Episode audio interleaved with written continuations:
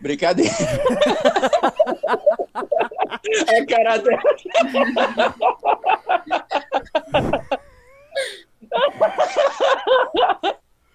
Gente, eu preciso dizer um negócio. A gente é amigo há seis anos. Ele mora em Salvador, na Bahia. Eu moro em Belém, mas assim, não se preocupem, tá? É, a gente é fala, a gente fala, a gente é daqui para pior, viu, gente? Então tá, deixa eu apresentar vocês. É, bom, como eu falo, como abordado, é, a gente vai gravar o podcast. O Rafael grava. É, hoje eu vou estar como primeiro, como primeiro apresentador e ele como segundo. Normalmente ele que fica à frente do, do podcast com relação aos temas, mas é assim, quando é, eu dou matemática, é, ele pede para que eu seja o primeiro apresentador. Então, eu vou estar à frente, vou estar dando a introdução. Eu já mandei as perguntas para vocês previamente, né? Como todos vocês puderam observar. E, enfim, gente, é, é isso. Basicamente, não, não precisa ficar nervoso. Todo mundo conhece todo mundo, pelo menos eu conheço vocês, então assim, gente, tá tranquilo, tá favorável tá sussa, entendeu? Ó, a Luana já tá até com o cafezinho dela. É, pensa como se fosse uma fofoca, entendeu? Uma fofoquinha, só faltou a fofoca. Normalmente a gente faz isso no Aftercast. Aí deixa eu só citar o Viana. Viana, a Laila, ela fez cursinho comigo no tempo do Sofos. Foi em 2014 que eu a conheci. Se a gente não ela comenta, da... de Luca, a gente não comenta essas coisas, tá? É só para contextos. Então, então como eu estava dizendo, eu conheci ela, eu conheci ela num lugar aleatório, num momento aleatório, de uma forma aleatória, de um jeito aleatório. Ou seja, e jogando uma. Ou seja, no padrão Rodrigo de Lucas. Enfim, botei para gravar agora. Não, é sobre isso. Já botei para gravar. Toca aí. Já tá rolando? Já? Ah, coisa boa. Então, galera, bom dia, boa tarde, boa noite. Estamos aqui reunidos no nosso Bondcast, na presença aqui de Rodrigo de Lucas e Rafael Viana, e hoje abordaremos uma área extremamente importante na área da saúde. Estamos falando hoje dos terapeutas ocupacionais, o cotidianos, as aventuras e desventuras pelas quais esses profissionais que vão para o céu passam sofrem e ao mesmo tempo adquirem muitas vivências, muitas histórias, muitas alegrias e muitos desafios. Então, hoje eu estou aqui na presença ilustre da minha amiga queridíssima Laila Matos, da minha amiga queridíssima Luana Oliveira. Boa noite, minhas amigas. Como é que vocês estão? Boa noite, tudo bem? Tudo tranquilo por aqui? Boa noite, tudo certo por aqui também. Perfeito. Então, ó, vocês estão estranhando uma coisa, assim, o Viana também está participando aqui do nosso programa, não se preocupem, ok? Isso é porque hoje é uma temática que eu resolvi tomar à frente. Então, é, Viana, pode dar sua boa noite, pode fazer sua pergunta zero. Seja à vontade, né? Até porque o podcast é teu. Exatamente. É, senhoras e senhores, moças, rapazes, meninas e meninas, boa noite. Boa noite, Laila e Luana. Boa noite. A todos vocês que estão ouvindo. E já para começar, eu queria deixar um pouquinho. Pergunta de leigo mesmo. É, o que de fato é a terapia ocupacional? Deixa a margem para as duas responderem. E aí, Luana, você quer responder? Não sei, se quiser começar, é, a gente se apresenta antes? É, como é? Não, beleza, beleza. Então vamos, vamos com um pouco assim, antes da pergunta zero, então vamos das devidas apresentações. Olha que ignorância, gente, perdão, viu? Então, Laila, por favor, se apresente, fale um pouco sobre você e o porquê você escolheu essa área. Eita, que missão, vamos lá. Bom, eu sou Laila Matos, sou terapeuta ocupacional. Atualmente eu resido em São Paulo. Sou pós-graduada em, em saúde mental, saúde mental em gerontologia, é, reorganização sensorial no autismo e transtorno do espectro autista e transtorno de desenvolvimento global. Um, atualmente estou trabalhando com crianças que têm deficiência, né, principalmente crianças que têm TEA, e eu escolhi a área infantil como área de atuação. Estou em São Paulo tem uns dois anos mais ou menos, indo para o terceiro. e aqui eu vi uma oportunidade muito maior para o campo da terapia ocupacional. É, eu me chamo Luana Oliveira, eu estou no último semestre de terapia ocupacional, estou no décimo semestre, eu estudo na UEPA. É, a terapia ocupacional, como foi para eu escolher né, a profissão, como ela me encontrou, é até uma história engraçada. É, eu não sabia o que eu queria até meu último ano do ensino médio, assim, eu realmente não fazia ideia. Eu quis por muito tempo direito, porque eu sempre tive um senso de justiça, assim, de querer correr atrás do que eu queria muito grande. E isso diz muito reflexo sobre a área que eu pretendo seguir dentro da TO. E, e aí, quando é, chegou na época do Enem, eu fui para uma feira vocacional da UEPA e uma menina me falou de TO muito apaixonada, assim, ela estava encantada por tudo aquilo. E eu fiquei pensando que um dia eu queria amar uma coisa que nem ela amava aquilo. E aí eu joguei TO na UEPA, porque não tinha direito, que era o que eu queria. E aí, eu, quando chegou mais perto, eu vi que a minha nota dava para passar. No meu ano, a nota de corte subiu horrores, mas eu consegui passar. Eu passei, eu fui a última chamada da última repescagem. Eu falo isso com muito orgulho, porque eu acredito que era para ser mesmo, sabe? E aí eu acabei me apaixonando pelo curso fazendo. Até então eu não sabia o que era TO e eu fui me apaixonando muito. E hoje a área que eu tenho maior afinidade é a saúde mental. Eu pretendo me especializar nessa área. E ela está muito ligada a lutas, né? A gente tem a luta antimanicomial, que é uma coisa muito forte. Eu faço parte da Liga Acadêmica de Terapia Ocupacional em Saúde Mental e participo do movimento estudantil aqui em Belém. Tentando fazer a diferença ainda sendo estudante. Acho que é isso. perfeito, perfeito, perfeito. Então, assim, bom, como o Viana tem a tradição, ele mandou a pergunta zero, uma pergunta bem leiga mesmo, assim, claro, é, como algumas pessoas não têm esse conhecimento. O que é a terapia ocupacional? Vamos começar por enquanto aqui pela Laila. Eita, vamos lá. Bom, a TO ele é, é um curso de graduação superior, tá? muito ao contrário do que pensam que é uma pós-graduação na área de fisioterapia, é totalmente diferente. O nosso conselho ele é junto, é o CREFITO, Conselho de Fisioterapia e Terapia Ocupacional. Então, como um todo, a TO é, a gente trabalha a questão da organização, né, potencialização do ser humano o cotidiano como um todo. Então a gente consegue identificar o ser humano de uma forma bem abrangente, observando os seus nichos de trabalho, seus nichos de escola, é, as questões de ocupação como um todo. Então, resumindo, a gente trabalha com ocupação. Do que você acorda ao que você dorme, o TO está inserido. Seja num processo de reabilitação, seja num processo é, de inclusão, que esse é o nosso maior objetivo, que é trazer o indivíduo para o meio, mostrar que ele é existente, né? E identificar as suas maiores potencialidades, no caso. É, eu costumo explicar muito parecido com a Laila. Eu sempre falo sobre isso, que as ocupações são as coisas que a gente realiza do momento que a gente acorda até a hora que a gente vai dormir. E a terapia ocupacional, a gente vai ter como principal objeto de estudo a ocupação humana. E aí, só para complementar, dando um exemplo prático, é, por exemplo, quando uma pessoa sofre um acidente de carro, tem o braço amputado, ela não vai conseguir escovar os dentes como ela escovava antes, ela não vai conseguir escrever como ela escrevia antes, ela não vai conseguir pentear o cabelo como ela penteava antes. E aí o terapeuta ocupacional vai atuar.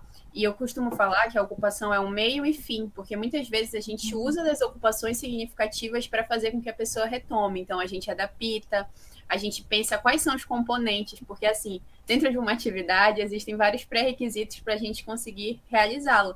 E aí o teórico vai estudar todos esses pré-requisitos e vai auxiliar a pessoa a voltar a ter um desempenho efetivo.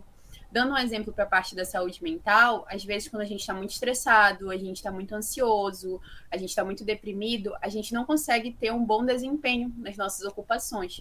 E aí o TO vai vir auxiliar nessa melhora do desempenho ocupacional por meio de atividades, engajando, enfim, coisas nesse sentido. Dentro da área da infância, a gente tem um exemplo muito forte do TEA. Então, muitas vezes a criança não consegue ter a principal ocupação, que é a escola. E o TO vai propiciar estratégias para que ele possa ter um desempenho efetivo nessa ocupação. Pegando o gancho da, da Luana, é, eu queria colocar aqui, eu trabalho com crianças com TEA. Então, assim, o, hoje, o, qual é a função da criança, né? Qual a maior ocupação da criança, além da escola? É o brincar. Então, assim, se uma criança. A gente sabe que a criança com TEA tem dificuldade na comunicação, interação, participação social, tem um processo muito diferente de entender o mundo. Então, o brincar, que é a principal função dela, tá desorganizado, vamos colocar dessa forma. Quando o TO vem, ele, através da ludicidade, vem trazendo um novo olhar. Por exemplo, uma criança que só pega e enfileira aquela, aquele brinquedo, tá? Que geralmente é o que, que acontece mais com as crianças. Enfileira aquele brinquedo, não fornece função, tanto com um brincar simbólico ou um brincar funcional, que a gente chama, que é atribuir função àquilo, né, para aquele determinado objeto, é, o Theo ele vem mostrando como brinca, como brincar ele é importante, como aquela criança consegue desempenhar aquele papel fazendo uma estrada, mostrando para ele como um carro funciona, se tiver uma brincadeira de carro, como um avião funciona, é, ajuda no processo imaginativo. Então, assim, não apenas é, mostrando como e por que está fazendo, mas sim o para quê, a importância do para quê. Na TEL eu vejo muito que a questão do para que você está fazendo isso? Se você não atribui função, significado e significância para aquilo que você está fazendo, você não tem um objetivo de vida, você não tem, melhor, você não tem um objetivo do que do porquê fazer. Se hoje eu não lavo uma louça devido a um acidente que aconteceu e tem outra pessoa que faz por mim, por que eu vou precisar fazer? Então, quando a gente começa a olhar com outra, outra, outra visão para aquele indivíduo, mostra suas potencialidades que sim, você consegue e você precisa fazer aquilo porque você precisa ter autonomia e principalmente independência para realizar determinada atividade, é, o objetivo da TO está feito, porque você está mostrando para aquele, aquele indivíduo que é aquilo sim, que ele tem um, um, um porquê, uma, um significado e que a vida dele é muito mais do que aquilo que ele está vendo. Então, só completando o que a Luana falou mesmo. Gente, como eu amo esse podcast, sério. Como vocês podem ver, aqui estamos com pessoas extremamente preparadas, altamente capacitadas, definitivamente a melhor temporada do nosso programa. Então hoje vamos aqui abrir aqui as nossas caixinhas de perguntas. Primeira pergunta da nossa querida amiga Leila, um grande abraço Leila. Ela está perguntando aqui é, quais são é, como é que funciona a rotina de atendimento aos pacientes ou aos clientes nas configurações? Ou seja, como é que funciona dentro de um hospital, de uma clínica, casa de repouso? Bom, a primeira pergunta eu vou mandar para Laila e, por seguida, Luanda. Certo. Obrigada, Leila, pela pergunta. É, no âmbito é, é, hospital, de hospital, né, eu não tenho tanto domínio para falar, mas o TO ele trabalha com a parte de reabilitação junto com os outros profissionais, tá? No âmbito clínico, que é como eu posso estar tá te explicando melhor, é... a gente consegue trabalhar com a criança, ela chega para a gente através de uma triagem, e essa triagem a gente observa né, a demanda da família. A partir dessa demanda da família, a gente já consegue ter uma noção do que tá para chegar para a gente. Então, a criança vem, fez a, a triagem e já traz a, a, a informação da necessidade daquele indivíduo. E com as, com as, desculpa, com as sessões, a gente consegue observar a potencialidade e as dificuldades dessa criança. Eu respondi a pergunta? Acredito que sim. É, eu ainda não tenho uma experiência como profissional propriamente. Eu estou concluindo, eu estou no último ciclo de estágio obrigatório da faculdade. E dentro da minha universidade, a gente consegue rodar em diversos lugares. E aí, o último lugar, lugar que eu estou agora, eu estou estagiando na Santa Casa, aqui em Belém, e eu estava no Metropolitano, que são dois hospitais de referência. E aí, o que, que a gente percebe? Dentre todos esses que você citou, hospital, clínica, escola, casa de repouso, a gente o que, que tem em comum? Que a gente vai estar trabalhando essa questão do desempenho ocupacional em diferentes setores. A rotina, ela costuma, acredito que ser parecida, porque a gente sempre vai iniciar com uma anamnese, aí a gente vai fazer um planejamento terapêutico e depois realizar aqueles atendimentos posteriormente. Entretanto, no hospital eu percebi que a rotina é um pouco diferente, porque na clínica, por exemplo, é, eu participei de um projeto de extensão na clínica da UEPA, que a gente atendia idosos. E a gente conseguia ter dois dias para a gente fazer a anamnese, analisar todas as demandas, conversar com o familiar e tudo mais. Na outra semana seguinte, é, continuar esse acompanhamento. No hospital tem uma rotatividade muito grande. Então, às vezes, a pessoa chega no outro dia, ela pode não estar tá mais lá. E aí, como tu vai estar tá auxiliando para que ela dê um prosseguimento para esse tratamento em casa? E o que eu aprendi muito é que tu tens que tanto avaliar e já intervir. Então, no hospital, a gente acaba avaliando, realizando uma avaliação prévia, vendo quais são as demandas e já pensando em que atividades a gente pode realizar sempre pensando nessa ocupação. Então, como está o desempenho nas ocupações significativas, observando aspectos de saúde mental também. E aí vai variando, né, de, de setor para setor, mas geralmente a nossa rotina segue essa, dependendo do funcionamento, aumento quantitativo de pacientes, mas sempre com um plano e um planejamento diante daquilo. Às vezes precisa ser imediato, né, às vezes a gente consegue ter um tempo para analisar melhor. Não sei se respondeu também. É, só pegando o gancho do que a Luana falou, eu vou lembrando, gente, de algumas coisas, porque faz tempo que eu já tive estágio. Então, a minha rotina hoje é uma rotina totalmente diferente, né? É, essa questão que ela falou hospitalar, de, de rotatividade, realmente, isso ocorre muito, e principalmente o raciocínio clínico. Hoje, quando a gente pensa em raciocínio clínico, é, é muito comum na faculdade a gente, ah, eu já sei, tive uma ideia, vou fazer essa atividade mas daqui a duas semanas. No mesmo dia, você tem que ter inúmeras ideias do que fazer. Se você pega um paciente com AVC e logo após você já pega uma criança, digamos que está internada por um, um, quadro respiratório, você tem que saber o que fazer com esse paciente. Então, a dificuldade, quanto mais você tem de rotatividade de paciente, é um exercício para o raciocínio clínico, mas também é muito difícil. Então, tem que ter em mente é, como organizar a, a, o que você pretende fazer, identificar que aquele paciente tem, né, necessita, como a, a Luana falou, e colocar em prática aquilo que a criança, aquilo que o paciente está necessitando. E aí o que auxilia muito nesse processo é esse raciocínio clínico, assim, e é uma uhum. coisa que eu sempre falo muito, que é tu conhecer o teu paciente, conhecer o que ele gosta de fazer, o que ele ama, o que faz sentido. É, a Laila falou ainda há pouco sobre o não fazer pelo fazer, né? O fazer com significado.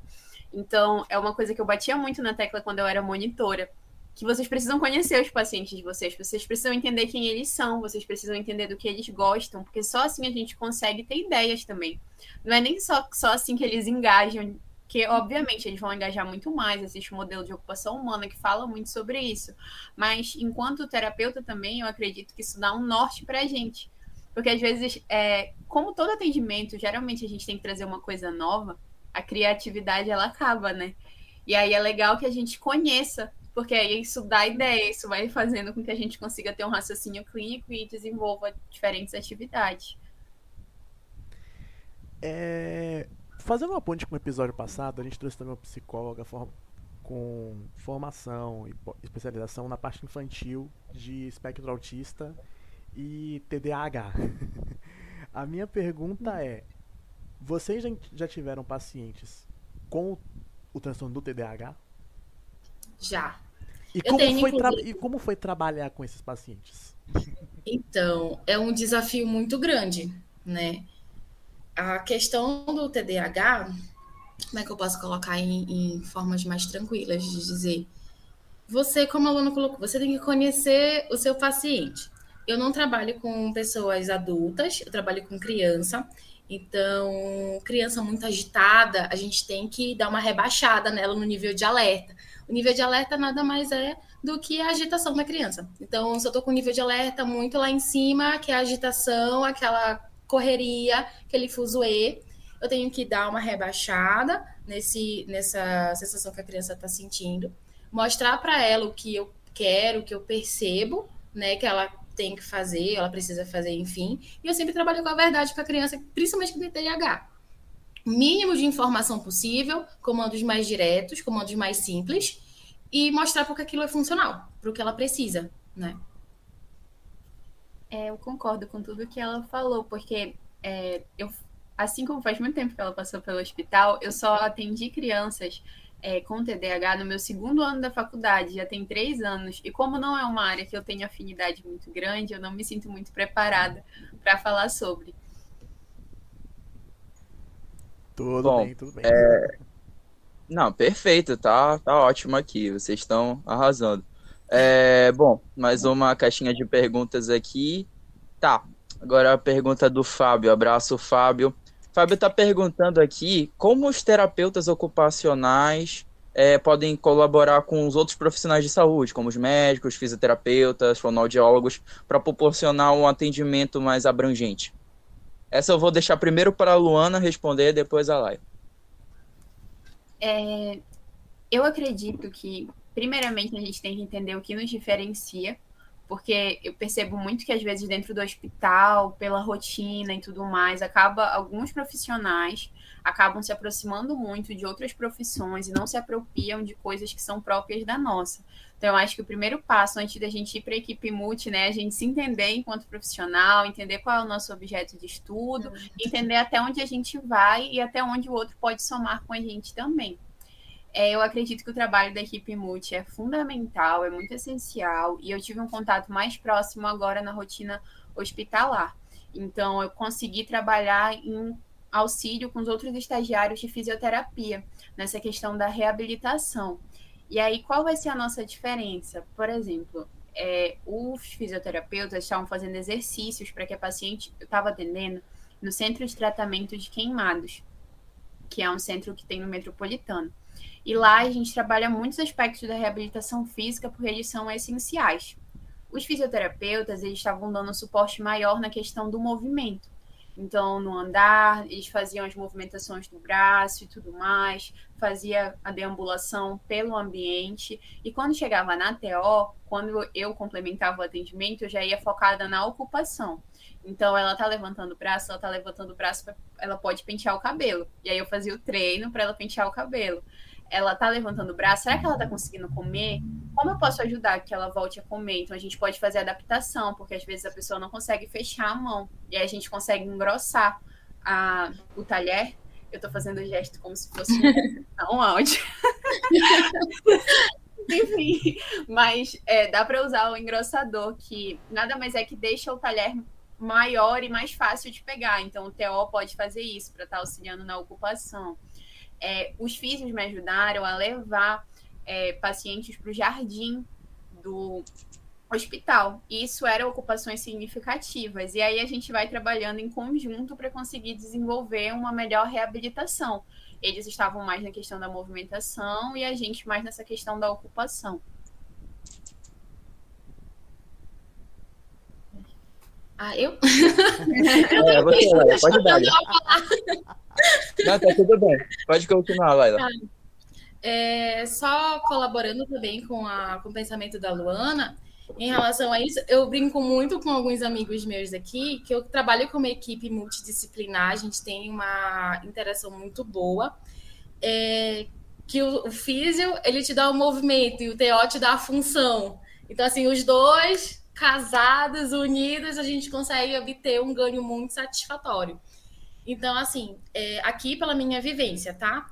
Eu trabalho com uma equipe multidisciplinar, trabalho com físio, psico, psicomotricista, é, fonoaudiólogo, nutricionista, educador físico.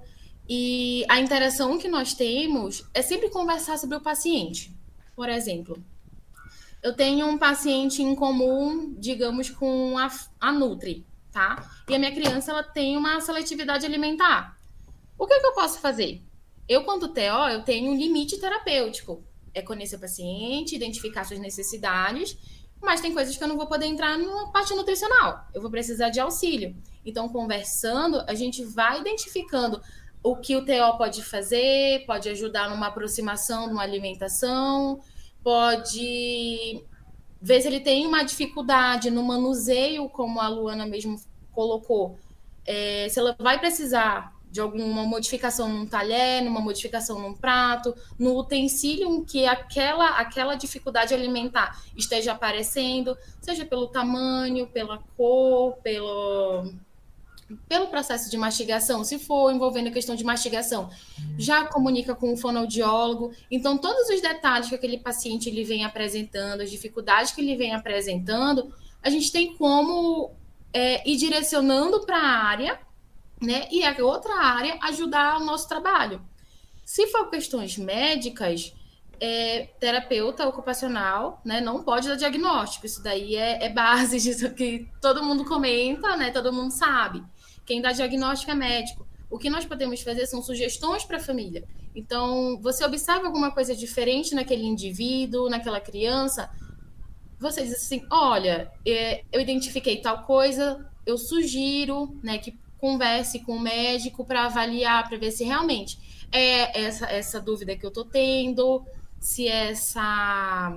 se é realmente é esse quadro que ele está apresentando, e aí, aí sim achar o melhor diagnóstico para a criança e o melhor tratamento, indicar para o melhor tratamento. Bom, aproveitando o que, leva... que a... o que Fala leva... aí, O que leva a minha pergunta é de como vocês mantêm esses registros, essa documentados, assim, como se fosse prontuário, como uhum. se fosse em pastas. Uhum. Tá. É, como eu trabalho em clínica, cada clínica tem seu, sua forma de registrar documento, tá? O que acontece? Atualmente, a gente usa o prontuário manuscrito, mas algumas clínicas já têm o prontuário online, que ele é, ele é protegido por chave criptografada. Então, assim, o sigilo profissional, ele continua, não é só com a psicologia como a gente pode colocar, tá? Só estou fazendo uma comparação aqui. Porque registro psicológico, ele é um registro confidencial, assim como os outros registros de outras áreas também. Se for da equipe, daquele paciente, aí sim, daquele cliente, né? Aí sim pode observar, pode, pode analisar aquele perfil que foi colocado numa anamnese, as dificuldades apresentadas, mas tudo tem um sigilo profissional e é comentado apenas com a equipe. É, nos lugares que eu já passei funciona da mesma forma. Alguns têm prontuário manuscrito, alguns têm prontuário escrito e digitalizado. Uhum. E a gente também, às vezes, tem pastas onde a gente guarda as produções, porque muitas das vezes né, a gente utiliza algumas atividades que podem ser expressivas, que a gente utiliza de papel A4 e tudo mais. E eu, por exemplo, não, não costumo jogar fora. Então, eu sempre tenho uma pastinha com tudo que os pacientes produzem. Caso eles queiram levar, eles levam. Mas, geralmente, por exemplo, quando o atendimento é longitudinal, né? Que é a longo prazo, eu costumo sempre guardar e aí no final, assim, de seis meses, entregar tudo de uma vez. Eu deixo tudo arquivado, assim. Mas aí vai variar também de cada local. Diferente da Luana, eu não tenho como guardar todos os meus, meus as minhas atividades, até porque todo dia eu faço atividade com as crianças, é um pouco mais difícil. Mas atividades que são mais significativas, que demonstram um. que precisam de um zelo a mais, a gente realmente guarda, tem um lugar reservado para isso. E de cunho apenas terapêutico ocupacional, nenhum outro profissional pode mexer, né? É importante dizer isso, porque quando a gente fala de atividades, coisas significativas, é, expressão de sentimento e, enfim, a gente acha que pode deixar qualquer canto e na verdade não pode. A gente tem, a gente tem um cuidado, a gente precisa ter esse cuidado, até porque a gente lida com vidas. Então, querendo ou não, é um pouquinho daquela vida que está ali com a gente. E a gente precisa guardar, de fato. Perfeito, perfeito. Bom, aqui tem uma pergunta do Ian. Ian tá perguntando. Um abraço, Ian. É, o Ian é um personagem recorrente aqui. Grande abraço. Então, é, ele está perguntando aqui, considerando a área de conhecimento de vocês. Então, vamos usar a Laila no TA e a Luana na saúde mental. Quais técnicas e ferramentas são comuns na prática da terapia ocupacional Hashtag fisioterapia ocupacional, não. Favor, não. não faça isso, não diga isso. De nunca, não. Olha, eu acho, eu só acho que ele é TO. Eu só acho que ele é TO. Hashtag fisioterapia ocupacional, não. Ok. Então vamos começar pela Laila, depois a Luana. Grande abraço e até agora o melhor comentário até aqui das perguntas. Certo. Você pode repetir de novo o comentário, por favor? Tá, ok. Considerando os conhecimentos de vocês, quais técnicas e ferramentas são as mais comuns na prática da terapia ocupacional? Então, considerando os conhecimentos, é na tua área UTEA e na área da Luana Saúde Mental. Tá. No TE, a gente tem vários tipos de, de ferramentas. Atualmente, eu utilizo o COPM, que é a porta de entrada da clínica onde eu trabalho, tá? Na COPM, a gente pega os principais itens de, que a família ela, é, é, precisa para que a gente trabalhe com aquela criança. E a COPM não, não apenas serve, tá? Que é a medida de canadense de desempenho ocupacional, só completando a palavra, é, ela, ela demonstra para gente o que precisa ser feito. E nesse caso, a gente tem cinco itens, e nesses itens a gente vai descrevendo o que, é que, a, família, o que, é que a família demonstra, e, a, e, os outros profissionais que estão envolvidos naquele, naquele caso, eles vão observar e colocar de acordo com a sua expertise, né? Um, tem o CLDL, que ele é de ambiental. Então, assim, tem alguns, tem alguns, algumas ferramentas que a gente utiliza como em porta de entrada e como, como o processo terapêutico, né? Além das checklists de AVD, tem alguns métodos, como o método da integração sensorial, tem a ciência ABA. Hum, nossa, tem muitos, não, tem muitos, eu não vou lembrar de todos, mas esses são os principais que eu estou mais envolvida tá? Então, todas as, todas os, as técnicas, os métodos que a gente utiliza é sempre de acordo com o paciente. Então, observa o paciente, é, realiza a atividade, realiza o que ele precisa e, em cima disso, monta um plano terapêutico. É... Não sei se eu consegui responder. Desculpa interromper. Você Não, tudo bem. Tá. É, dentro da saúde mental, é, a gente também costuma realizar essa anamnese, né, a priori. Dentro da saúde mental especificamente, a gente trabalha com PTS, que é o Plano Terapêutico Singular. Então, a gente realiza a coleta dessas demandas né, do indivíduo para poder montar esse plano. É, os atendimentos geralmente são realizados nos CAPs, do, pelo SUS, que é o Centro de Atenção Psicossocial. E aí, se tratando das ferramentas, né, a gente trabalha com a ocupação e com atividades. Então, dentro dessas atividades, é muito comum dentro da saúde mental, dentro da terapia ocupacional, a realização de grupos terapêuticos. Eu amo grupos terapêuticos, amo conduzir, amo estar presente. Muito bom, muito bom, Luana. Desculpa te cortar, mas eu precisava falar isso. É muito bom com grupos terapêuticos. Quando eu também estava em estágio, eu adorava. Era a minha, minha maior paixão é muito legal porque a gente consegue observar a potência que é um grupo. Eu amo falar de grupo, que o meu TCC é sobre grupos terapêuticos e é uma coisa que eu gosto de estudar também. Porque quando a gente está junto, né, com contato com outro, isso acaba somando. Então, geralmente no grupo estão pessoas que têm demandas semelhantes, que têm afinidades em comum, e aí a gente planeja esse grupo para que elas possam criar um vínculo maior, né, e se sentirem livres e confortáveis para expressar seus sentimentos, e a gente vê a potência que é pessoas compartilhando e trocando. É muito, muito legal, muito legal mesmo. É, eu, dentro do serviço de saúde mental, eu tive muita experiência com grupos. E aí os grupos eles tinham temáticas principais que as pessoas entravam de acordo com as suas demandas. Então a gente tinha o grupo de corpo e movimento, que ele era voltado para as práticas corporais. Então, teatro, dança, yoga, tudo que envolvam práticas corporais a gente realizava no grupo. E o grupo tem um funcionamento geralmente que a gente inicia com uma atividade de criação de vínculo, passa para as atividades principais e depois encerra. É, a gente também tem as atividades manuais, que a gente pode pensar no crochê, no artesanato, na pintura, no desenho. Então, a gente vai trazer coisas que são na argila. A argila é muito utilizada também. E através disso, a gente vai ter perguntas e questões norteadoras para poder trazer a subjetividade e a expressividade dos indivíduos.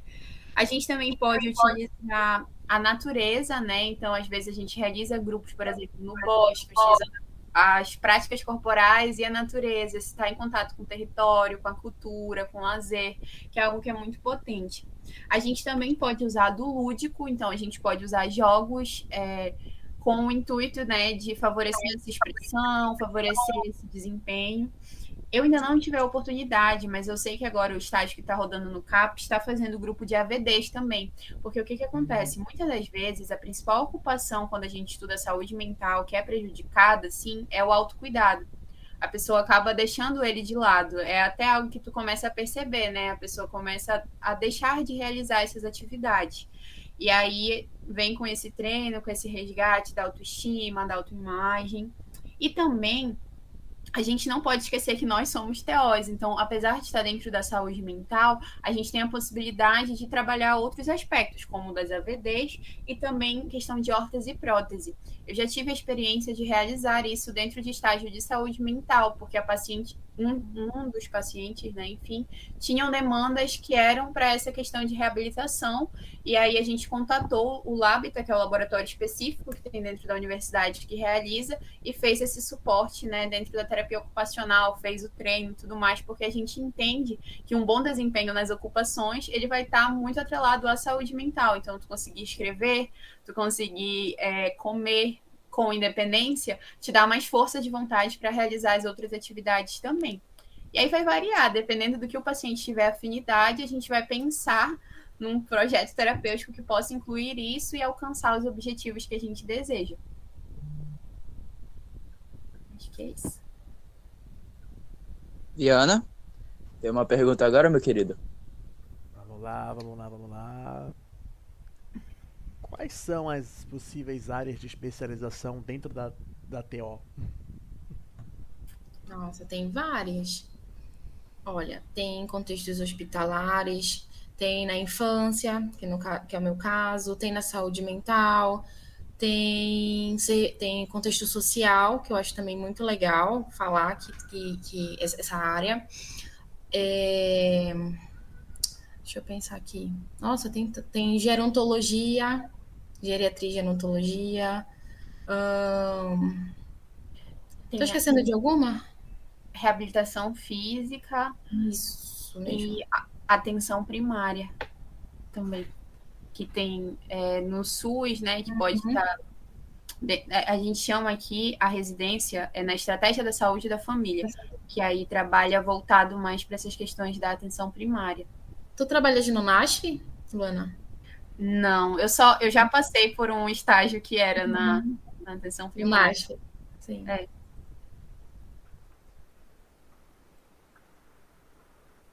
Já foi a pergunta? Uhum. Já, já foi. Rapaz, que rápido. Não, porque, é, enfim, a especialização é uma questão é uma questão é, mais rápida mesmo. Ai, desculpa, eu ainda tô pensando no comentário do Ian, gente. Nossa, o TDAH que atacou brabo, forte aqui. Enfim. Tudo bem. Te organiza, é... viu? Alô, Gabriele Fontes. Gabriele, um abraço, melhor, enfim, um cheiro. Maravilhosa, gente, é sério. Vocês que estão precisando de, de terapia, você criança, você adolescente, entre em contato com a Gabriele, vocês nunca vão se arrepender, gente. Inclusive, ela abriu uma clínica aqui em Belém sensacional. Mas vamos continuar aqui no nosso programa? Fazendo merchan de graça, porque, enfim, ela é ótima. Gente, é, vamos entrar numa questão aqui, é, resgatando o episódio anterior, que falou sobre um pouco de moral, um pouquinho de ética. É, essa é uma pergunta minha mesmo, tá? Então, eu vou começar com a Laila, considerando assim que ela já trabalhou por alguns lugares, assim, gente, vejam o latte dessa mulher, gente, é uma coisa mais linda, mais bonito que isso daí, só amor de mãe. Enfim, como os terapeutas ocupacionais, eles abordam as questões éticas e, e confidencialidade no seu trabalho diário, assim, tipo, como é que é abordada essa questão, assim, ética de confidencialidade, assim? Certo. Quais são as suas experiências no trabalho e tal? Eita, vamos lá. Eita, é. Brasil! É polêmica, porque eu gosto é disso. Não, não tem tanta polêmica, hein, Luca? É assim, é muito simples. Eu sempre, eu sempre digo que quando a gente se trata de ser humano, trata é, de coisas muito particulares, muito pessoais, a gente não pode estar verbalizando ao vento, né? São coisas que você vai ouvir do seu paciente e entender o processo dele. Então, assim como guardar os materiais é muito importante, pegar e absorver essas informações e entender esse processo que ele está te trazendo também. Então, assim, quando, quando você me pergunta sobre Como é? Desculpa, eu esqueci. Eu esqueci a pergunta. Perdão. É, como é que os terapeutas, ele, os terapeutas abordam as questões éticas e confidencialidade? Isso, confidencialidade. Eu que buguei agora, tá vendo? É muita informação na minha cabeça. Ah, não, filha, não é tá tudo bem. Oi? É sobre, isso, é sobre isso e tá tudo bem. Continua. Exatamente. A TO também tá meio desorganizada e é isso. Mas é, confidencialidade é confidencialidade. Processo, como você vai guardar, seja manuscrito, seja transcrito, seja criptografado, você precisa né, é, ter um lugar para esses documentos, tá? Não faltar com as questões éticas que tá, estão no, no conselho. Lá tem vários, vários, vários artigos, várias é, sessões né, do que o TO pode, não pode fazer, quais são as competências do TO. Nunca interferir na área do outro, sempre perguntar se for uma equipe multi. Perguntar se até aqui né, eu consigo ir, saber o seu limite terapêutico. Eu digo assim, a gente tem que saber o nosso limite terapêutico. Não adianta você dizer, eu vou fazer porque é isso. Não. Você tem que saber até onde você consegue ir. Aquele caso, você ser é, honesto com você mesmo e para com seu paciente e dizer: até aqui eu consigo fazer o que você precisa. Daqui em diante eu vou pedir auxílio, vou conversar com outro profissional se você quiser. Você pode encaminhar meu número se você tiver disponibilidade para isso, né? Encaminhar o meu número para o profissional que você se sente mais à vontade e a gente ter uma troca de figurinhas. Mas sempre saber o seu limite, sempre saber até que ponto você pode chegar. Eu acredito que quando a gente trata tudo com verdade, trata tudo com seriedade, o nosso trabalho ele é muito mais visto, muito mais colaborativo até com o próximo. É, eu concordo. Eu concordo com o que a Laila falou. É, quando você comentou, né, um pouco sobre a respeito das temáticas que a gente iria tratar. Eu dei uma lida no COFITO, né, que faz parte do nosso conselho, para realmente me apropriar do que, do que são. Não que eu já, nunca tivesse lido, porque é uma coisa que é muito batida dentro da universidade, né, como deve ser a nossa conduta ética, mas para de fato me relembrar e me apropriar mesmo dos termos. E eu acredito que está muito ligado com tudo que ela, ela falou. É, e eu acho que também essa questão da humanização, da gente entender até onde a gente uhum. vai, e a gente também tratar o paciente de uma forma humanizada, é muito essencial. É, eu acho que a gente vive numa realidade, atualmente, assim, fazendo uma crítica social, que os profissionais da área da saúde estão muito desgastados, estão muito cansados, é uma demanda muito grande e a gente não, não tem um quantitativo de profissionais suficiente nos espaços. E isso acaba com que alguns profissionais não consigam dar conta e, enfim, isso acaba prejudicando essa relação com os pacientes. Então, eu acredito que ser ético também é entender que aquela pessoa está ali numa situação, muitas vezes, de vulnerabilidade, que tu precisa escutar, que tu precisa estar aberto e que tu precisa tratar da vida de alguém com afeto e com humanização, né? E com certeza resguardar isso de uma forma ética. Eu acredito também, outra questão, assim, quando eu estava lendo, é sobre a relação terapeuta-paciente, né? Tu uhum. entender até onde vão esses limites. Porque eu acho que o TO, principalmente, ele é um dos profissionais da área da saúde que mais tem proximidade com os pacientes. Então, acaba que tu precisa entender até onde vai esses limites e sempre estabelecer uma relação de que ali, naquele momento, tu estás sendo terapeuta e que, naquele momento, tu vai realizar aquelas atividades para não deixar com que isso ultrapasse, né? Essa... Não que isso seja uma barreira, porque, obviamente, é muito importante a gente ter um vínculo terapêutico, mas que não seja algo para além disso, porque às vezes tem situações que se torna algo para além disso e a gente precisa uhum. sempre estar estabelecendo, né, até onde vai os nossos limites, enfim. Essa questão que a Luana, só complementando também, essa questão que a Luana falou, é, acontece muito de transferência e contra-transferência, né? É, o paciente se vê no, no, tera, vê no terapeuta um, a figura de alguém que o traz, se, o, o faz se sentir bem, né? E, por exemplo, uma mãe, digamos, ou um pai, uma tia que seja de afinidade daquele prof, daquela pessoa, e ele acaba se sentindo hiper à vontade. Não é que você vai destratar aquele paciente, aquele cliente, porque você está é, percebendo isso, ou ele está com um sentimento muito mais aflorado do que o, de fato deveria estar. Mas sim você observar que até você também pode estar fazendo essa contra-transferência, né? Ou essa transferência em relação ao paciente. Você pode estar lembrando de um ente querido seu e acaba se pegando mesmo no paciente. Isso ocorre, isso pode acontecer, seja com adulto, seja com criança. Você está tão envolvido com a história daquele indivíduo que você acaba entrando em sofrimento. Então, essa questão que a Luana trouxe é muito importante a gente abordar também, porque não é que eu tenha anos de experiência e eu não vá me afetar por aquilo, muito pelo contrário. Nós, nós nos afetamos porque nós somos seres humanos. E nesse momento a gente entende a, a, a, o nosso limite. Quando isso ultrapassa, que é justamente o que a Luana está falando, a gente tem que, peraí, vamos dar um, um um pause, né? Até aqui eu posso te atender. Eu já eu não estou mais conseguindo é, te, te fornecer o necessário do que você precisa. Então, eu vou te encaminhar para outro profissional da mesma área. Porque não, não pode. Você pode ter carinho, você pode ter uma dedicação. O que não pode é você exceder isso. E com realmente a gente tem tantos profissionais, ou melhor, tão poucos profissionais de TO.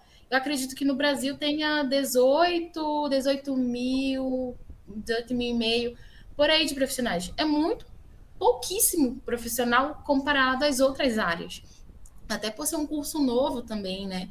Então, tem, tem uma mistura aí do que até onde eu posso chegar, até o que eu posso fornecer.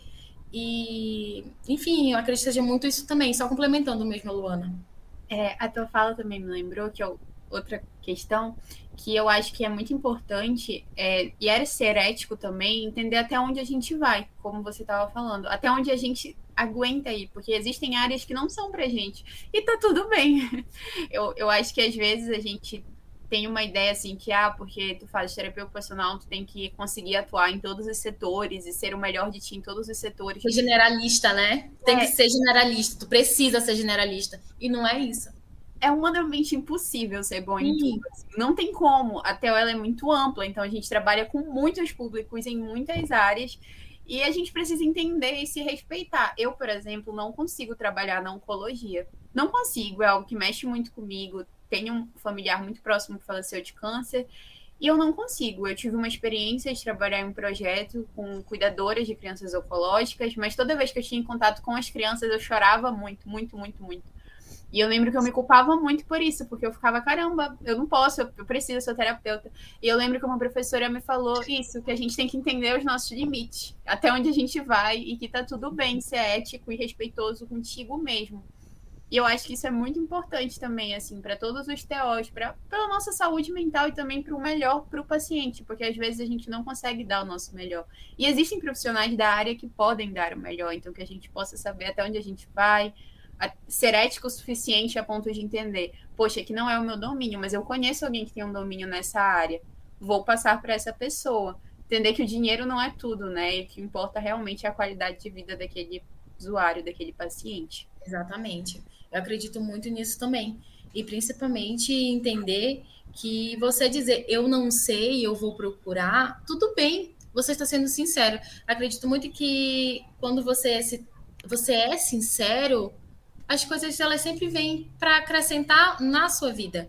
Você pode ir atrás, você pode perguntar para quem sabe e ser humilde o suficiente para dizer, olha, até aqui eu, che eu cheguei e daqui em diante eu vou te transferir para outra pessoa que sabe um pouco mais que eu. E você não é detentor do poder e conhecimento e deixa muito claro isso. Toda vez que eu converso com o pai, eu sempre explico: o que eu sei não é para mim, é para vocês. E se eu puder ajudar, até onde eu puder ajudar, que eu não sou detentora do poder do conhecimento, eu vou estar tá te ajudando.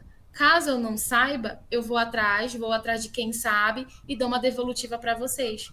É exatamente isso. É, eu já vi alguns psicólogos falarem assim que para não surtar, eles também um psicólogo também precisa da ajuda de outro psicólogo. No caso da terapia ocupacional, isso também é verdade? Sim. é verdade. Sim, sim, sim, sim. eu não vou entrar no mérito da saúde mental, né? Porque dependendo da área que você escolher, qualquer área, você vai ter suas dores de cabeça, com toda certeza. Né? Se é infância com pai, eu nem digo tanta criança, hein? Porque os que mais dão trabalho são os pais, de verdade. Mas é verdade. são os pais. Os pais dão muito trabalho. Porque assim, a criança é um indivíduo que você consegue dar uma driblada ali, um lúdicozinho, você, você consegue, né? Exatamente. São, são. Os pais são crianças um pouquinho mal resolvidas aí. Ou que precisam de ajuda de fato, né? Eu sempre brinco dizendo. Que... Eu peguei leve no que eu disse aí. Olha, não. você que não acompanha o podcast com constância, todo mundo sabe das relações assim de pai que são assistidas aqui, Viana ama, né? Então, enfim, continua aí, gente, continua. Mas, Pegou assim, leve. Não, só, só complementando a, a, o que eu estava falando, é, é mais difícil ter um trabalho com os pais, porque muitos, na verdade todos, né? têm um trabalho, então estão extremamente cansados daquela rotina de terapia, vai, às vezes fica quatro horas fora de casa, a criança não, não consegue manejar tanta criança e ela acaba tendo um comportamento que ele não sabe lidar, e é muita informação para aquela família. Então, quando a gente, quando a gente passa a entender esse processo, a gente pensa, e agora? só tem eu, o que, é que eu vou fazer? E na verdade você não está sozinho, você tem a, a, a, o suporte da sua equipe. Eu não me refiro apenas a outros, né? Fonoaudiólogo, psico e tudo mais. Mas sim a terapeutas ocupacionais, que aí a gente entra de novo naquele limite terapêutico. Até que eu sei, daqui para cá eu não sei, então eu vou precisar de ajuda. Senão você realmente vai surtar, você vai querer fazer uma órtese, você não tem domínio de fazer uma órtese, como é que vai fazer? Aí corre pro TO que, que tem domínio em órtese, vai lá, você mostra como é, pede para ele tirar as medidas, fazer os ajustes e vocês dois começam a trabalhar juntos. Então você tem que ter um apoio de um outro terapeuta ocupacional, assim como tem o apoio da tua equipe como um todo. É, eu acredito que nesse aspecto também, por exemplo, dentro da saúde mental, a gente trabalha muito com equilíbrio ocupacional que é entender como as nossas ocupações auxiliam na nossa saúde mental e como elas nos desestabilizam também. Uhum. E às vezes nós, teóricos, estamos completamente desequilibrados. o equilíbrio ocupacional Concordo, passa muito longe. Assim, eu falo pelo menos por mim, pela rotina que atualmente eu estou vivendo como estudando o último semestre. Todo mundo fala que é muito difícil, mas viver ele na pele é muito complicado, assim. E eu percebo muito o quanto eu e todos os meus amigos estamos precisando ter esse equilíbrio ocupacional e que às vezes é necessário a gente ter esse suporte. Eu fiz acompanhamento já por um tempo com um terapeuta ocupacional dentro da saúde mental e foi muito benéfico. E preciso voltar a fazer também, porque além de ser um suporte de uma forma que a gente tem nesse trabalho, é algo que nos auxilia muito, porque mesmo que a gente entenda a rotina, a gente entenda que é importante, a gente saiba estratégias e tudo mais, é muito diferente da gente ser ouvido e ter o suporte de outra pessoa, né? É até engraçado quando tu fala, porque eu me lembro, é, eu tinha um professor, ou um tutor, enfim, eu não lembro, me recordo quem era exatamente, mas ele falava assim: você pode fazer inúmeras rotinas para todos os pacientes que você tiver e quiser. Mas se você não tiver a sua rotina pré-estabelecida e organizada e você ter uma, um equilíbrio ocupacional, nada vai funcionar. Porque nós somos engrenagens. Quanto menos a gente conseguir rodar essa maquininha que nós somos, menos atividades a gente vai fazer. E às vezes está tão condicionado, né? A, ah, eu preciso disso, preciso daquilo, tá, tá, tá, tá, tá, tá, tá, tá, o tempo todo. Eu digo porque eu sou uma pessoa assim como a Luana também. Eu trabalho de 8 às 18. Então, é um, é um horário em que eu fico né, completamente o meu dia cheio. Quando alguma coisa sai do eixo, eu fico, e agora? O que, que eu vou fazer? Porque a minha vida é toda programada. Se não está programada, a gente desenrola, de não desenrola, acaba engatando, aí dá aquele bug, né, Luana? Dá aquele bug, e agora? Loading, né? Vamos lá pensar o que, a gente vai fazer, porque senão não funciona. Então, realmente, quando a gente fala de equilíbrio ocupacional, é, o terapeuta ele precisa muito do auxílio. Muito, muito, muito, muito, muito. E principalmente de outras áreas. Eu até me arrisco a dizer de uma psicoterapia, né? Porque é muito importante. Profissional que trabalha é, com área da saúde, eu, Laila, acredito muito que há uma necessidade muito grande de comunicação com outras áreas principalmente para fazer terapia. Então, gente, façam terapia, é muito necessário, não é brincadeira falar de saúde mental não é brincadeira. Isso aí a gente já bate na tecla. A Luana já deve estar tá, né, cheíssima de informação sobre é, é, falar sobre saúde mental. Mas é de fato, porque se você para, você não presta atenção no que você está fazendo, na sua rotina, o quão é, cheia é a tua rotina, você vai ter um desequilíbrio tão grande que depois você só vai estar trabalhando, só vai estar fazendo o fazer por fazer. E o teu fazer tem que ser ter significado e significância. Ele precisa ter, ter a tua cara, precisa ter a tua vontade. Você não, não vai comer só por comer, você vai comer porque é algo que te preenche, algo que te satisfaz, te dá saciedade e faz o teu corpo funcionar. É a mesma coisa com a tua ocupação. Se você faz alguma coisa que você não gosta, você vai fazer mal feito, você vai fazer triste, você não vai fazer da melhor forma como você deveria fazer. E até quem faz também o que gosta, chega um limite, né, Luana, que você está tão cansado que você não está dando o seu máximo. E por mais que aquele lá seja o seu máximo, as pessoas vão olhar e vão dizer é o mínimo que ela está fazendo. E na ele ou ela, né? E na verdade não é. Você só está cansado, você só está cheio de, de, de, preocupação, cheio de informação. Então, esvaziar, né? procurar essa, essa, esses profissionais é, especializados né, para a psicoterapia é muito importante. Eu concordo plenamente com a Luana. É, e você estava falando, acabou me lembrando também que a gente tem atuação do TO na saúde do trabalhador. Sim. Esse ponto. Eu passei por um estágio também em saúde do trabalhador e a gente via muito isso de como o trabalho era o maior dos fatores que desequilibrava toda a rotina e ele tinha muitos impactos não só físicos como psicológicos também. E nessa questão do equilíbrio da rotina, o TO pode ajudar, né? Então, se você estiver passando tudo mais por isso, existem terapeutas ocupacionais que são especializados que podem te auxiliar a dar essas estratégias para melhorar a sua rotina. Claro que isso pode ser feito atrelado à psicoterapia, né? Mas nós da terapia uhum. ocupacional também atuamos. Dentro da saúde do trabalhador também tem um trabalho muito potente. A gente realizava grupos terapêuticos, a gente percebia a diferença que aquilo fazia, porque às vezes a rotina do trabalho ela não permite que a gente tenha pausas. E às vezes a gente não percebe que essas pausas tornam o trabalho mais produtivo. Né? A gente vive um sistema muito intenso, enfim, muito voltado ao lucro e não tanto para realmente quem as pessoas são e o que elas realmente precisam. E aí, dentro da saúde do trabalhador, a gente também observa esses aspectos. É verdade.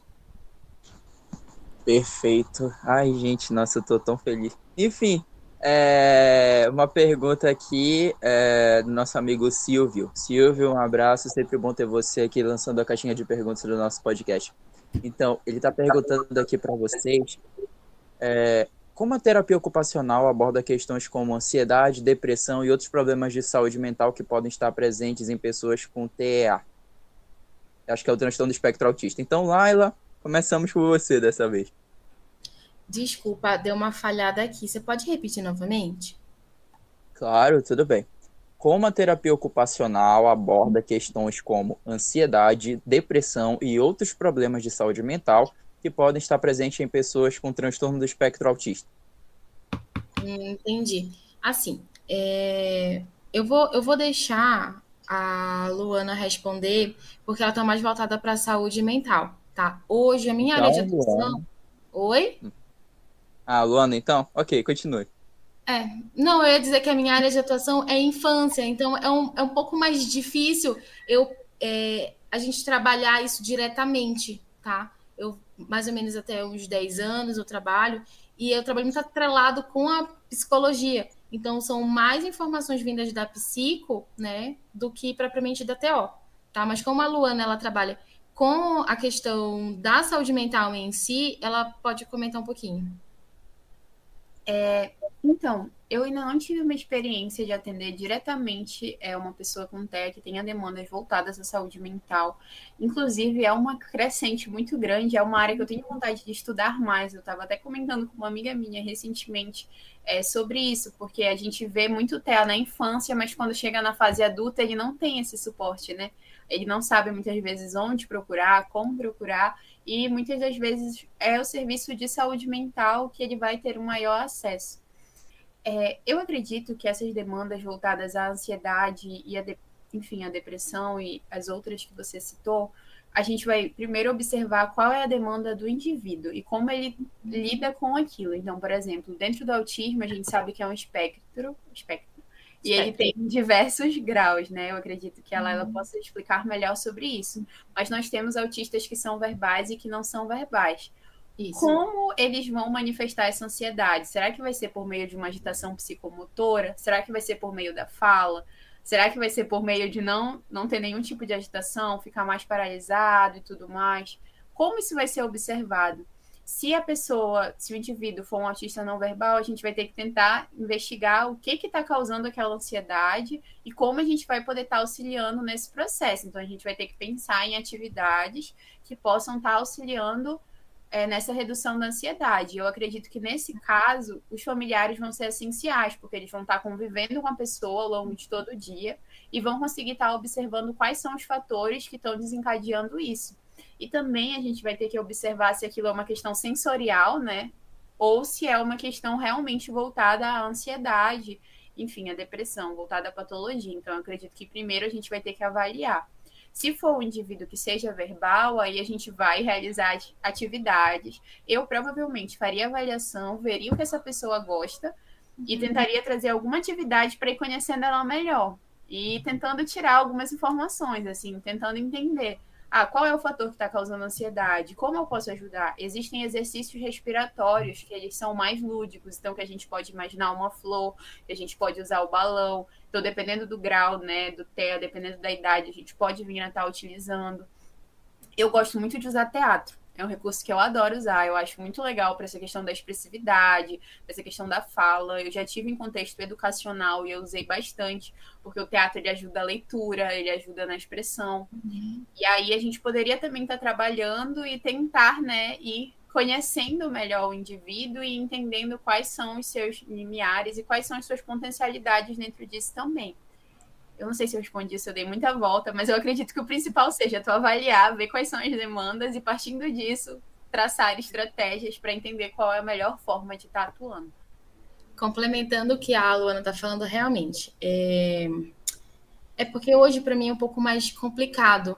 Né? Como eu trabalho com crianças, a predisposição para ter uma ansiedade, uma depressão é um pouco mais difícil. Não que não tenha, tá? Eu queria deixar isso bem claro tem. Tem, às vezes é muito mascarado. Como a Luana falou, tem, tem crianças que são verbais, crianças que não são verbais, tem algumas que utilizam de pranchas de comunicação, que é uma outra forma né, que tem da criança se comunicar. Uh, tem os três níveis de suporte. O suporte 1 um é quando a criança ela é verbal, mas ela apresenta alguns comportamentos com, com estereotipias, que são mecanismos de. Como é que eu posso colocar? De descarga de energia tá? É, o nível 2, a criança ela tem uma dificuldade de, verba, de verbalização, é, ela precisa de um suporte com uma outra pessoa, é, ela precisa de mais ajuda. E o suporte 3 é quando a criança está no grau mais alto do TEA, tá? Ela não é verbal, é, tem comportamentos auto e heterolesivos, necessita de um acompanhamento muito maior. Então, assim, dependendo realmente do que aquela criança ela vai te trazer, é, você você tem que você ela começa a demonstrar situações, demonstrar é, movimentos, no caso, que podem te levar a isso. Por exemplo, eu tenho uma criança é, que ela tem 12 anos, mais ou menos, e ela vem demonstrando é, tristeza, uma tristeza profunda. A gente conhece a nossa criança, sempre digo isso. Quem trabalha com criança todos os dias, né, trabalha num processo terapêutico, ou seja, no método intensivo, enfim, é, você conhece a sua criança. Então, a criança ela te ri de um jeito, ela brinca contigo de um jeito, ela te mostra características dela que você já está acostumado. Quando foge daquilo que ela te mostra, você tem uma, uma percepção diferente. E aí é que está aquele momento em que a Luana falou. Você observa, identifica. Se for numa equipe multi, você compartilha essa informação e juntos vocês vão traçar objetivos para que aquela, aquele indivíduo demonstre da melhor forma, da melhor maneira, o porquê aquilo está atrapalhando ele. Que muitas vezes isso, isso vai ocorrer, né? Isso ocorre, na verdade, e tem um prejuízo funcional, um prejuízo ocupacional. Se aquele, aquela criança está muito triste, ela não vai desempenhar a função dela, que é brincar, que é ir para a escola, que é a participação social, né? A questão de dormir dela vai estar tá atrapalhada, vai ter um péssimo, um péssimo sono, vai ser um sono muito agitado. Tem por questões sensoriais também, mas antes de entrar na questão sensorial, eu sempre digo que a gente tem que avaliar a criança como um todo. A gente tem que identificar se é num contexto familiar, se é num contexto é, escolar, se é no contexto de, de, de ambiental diferente que ela esteja inserida porque o nosso corpo ele funciona literalmente como máquina. Nós somos uma máquina. Então, quando algo está saindo do eixo, geralmente é, necessita estar, as nossas informações elas acabam sendo trocadas, acabam não, não sendo recebidas da melhor forma. E a criança com TEA tem muita dificuldade em expressar isso, seja em qualquer nível que ela esteja. A, a dificuldade em conversar, em demonstrar o que você sente, identificar esses sentimentos, é muito mais difícil. Então, percepção, o olhar clínico, um olhar mais delicado, tanto da família quanto do terapeuta, é muito importante. Não sei se eu respondi, eu complementei. Respondeu, respondeu, respondeu, respondeu. Tá é, Para fechar minha rodada de perguntas, eu queria saber de vocês como vocês enxergam a longo prazo esse ramo de terapia ocupacional. Se vai ser se tem uma curva mais crescente, se vai ter uma, se tem uma demanda muito maior, ou se vai se manter estagnado? Assim, pelas coisas que eu passei, né, pelas clínicas que eu já estive, pelas experiências que eu tive em Belém, e hoje eu vejo uma crescente muito grande em relação à terapia ocupacional. Nós temos 100 anos de profissão, né, querendo ou não, é um tempo curto mediante as outras profissões, tá? É, aqui em São Paulo, eu digo por experiência, está tendo uma crescente muito grande. Em Belém, eu sempre, eu sempre brinco que nós somos o estado que mais tem, tem terapeuta ocupacional. Você chacoalha uma mangueira, cai um TO. Não tem como dizer que não existe isso. Porque aí é o estado que mais tem. Então, região sudeste, sul, centro-oeste, é, é, é, é enfim, os outros, outras regiões tem um déficit muito grande de profissional. Então, geralmente, quando a gente tem grupos de TO, então vai chegando, ah, tem emprego em tal lugar, sul. Tem emprego em outro estado, sudeste. Então, tem uma falta muito grande de profissional. Então, esse déficit profissional nos estados gera uma procura muito grande por TO. Então, eu acredito que com, as, com outros, outras descobertas, é, incentivos, na verdade, de pesquisa com outras, outras tipografias de, de deficiências e tudo mais, né, e transtornos, o Teoli tem uma crescente aí. Eu acredito que, que tem, assim. É, eu acredito que se a gente for parar para pensar em todas as áreas de atuação do TO, todas elas estão numa crescente assim exponencial, que tem uma potência muito grande para vir a ser mais Perdão. É, maiores, né, digamos assim. Eu percebo que durante eu entrei em 2019 na faculdade. Do ano que eu entrei até agora, eu percebo uma diferença muito grande nas pessoas acerca do conhecimento. E olha que só foram cinco anos. Mas eu acho que desde 2020 a gente teve um boom muito grande dessa questão da infância. Então, da questão do TEA, do TDAH, abriram muitas e muitas clínicas, muitas crianças que necessitam desse suporte. E aí acabou que a terapia ocupacional, consequentemente, ficou mais conhecida por isso. Que bom, né? Que tem sido mais conhecida. Mas eu acho que a gente também tem potencial para crescer em outras áreas. Eu acho que isso é até uma dorzinha assim que eu tenho. Porque eu vejo que hoje em dia só é, eu já entrei em grupos de emprego, né? E só chamam TO para área da infância. Parece que a TO só existe na área da infância. Assim, todo dia manda uma vaga de emprego diferente e é só para a área da infância. Mas eu acho que isso também parte muito do desconhecimento das pessoas sobre as outras áreas que o terapeuta ocupacional pode trabalhar.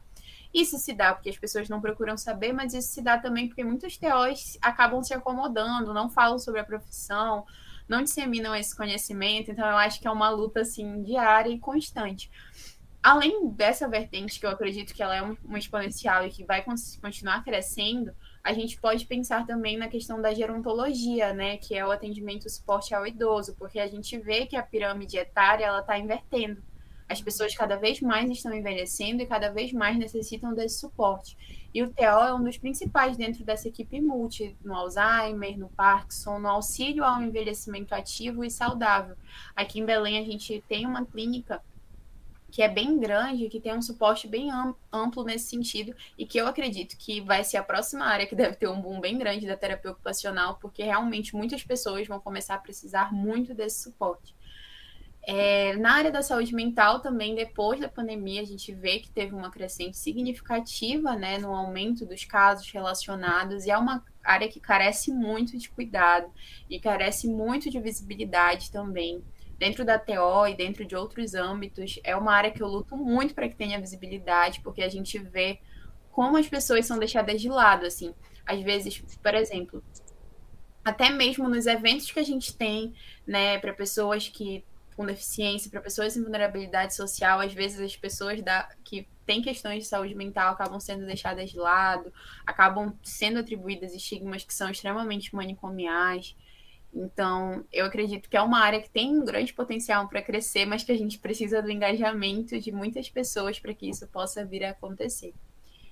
E, enfim, em todas as áreas, de uma forma geral, se a gente pensar em saúde do trabalhador também, é muito importante. Eu acredito que é outra coisa que vai começar a ser crescente, porque a gente vê que começaram muitas pesquisas sobre a importância desse cuidado, né? A gente vive uma sociedade que é capitalista que para a pessoa ser mais produtiva, ela precisa cuidar de si, então ela precisa desse suporte ela, o terapeuta ocupacional pode estar atuando lá também. É, enfim, eu acho que tem muito a crescer eu acho que a gente, enquanto profissional, a gente, enquanto estudante, tem que estar constantemente né, falando o que, que a gente faz, para quem que a gente faz, quem a gente é, os campos que a gente pode estar atuando, para que as pessoas possam ter conhecimento mesmo sobre isso, porque ainda é uma área que apesar de ser muito, muito, muito importante, não é tão conhecida. E às vezes, até mesmo para os próprios pacientes, a gente não fala, né? Às vezes o paciente acha que a gente é físico, acha que a gente é psicólogo, e a gente fica, tá, tá bom, é só isso, não vou discutir. Eu sou a pessoa chata que sempre fico, não sou físico, eu sou TO, não sou psicólogo, eu faço terapia ocupacional. Porque a gente precisa estar sempre, né, relembrando e ocupando o espaço que é nosso. Luana, tu me lembraste, tu me lembraste é, de coisas assim que é, são importantes e com a minha prática diária eu não, não me lembro. Né? Eu tô tão, acho que eu estou tão condicionada ao que eu faço que eu também esqueço que tem outras áreas. E isso que tu falaste de dizer que o, reafirmar que nós somos TOs, isso é muito importante. Eu reafirmo também todas as vezes com os pais das minhas crianças eu não sou físico, gente. Não existe fisioterapia ocupacional. Não falem isso. Eu sempre explico o que eu faço, o porquê eu faço e para quê, principalmente. E usa aquela, aquela brincadeirinha que eu falei no início, né?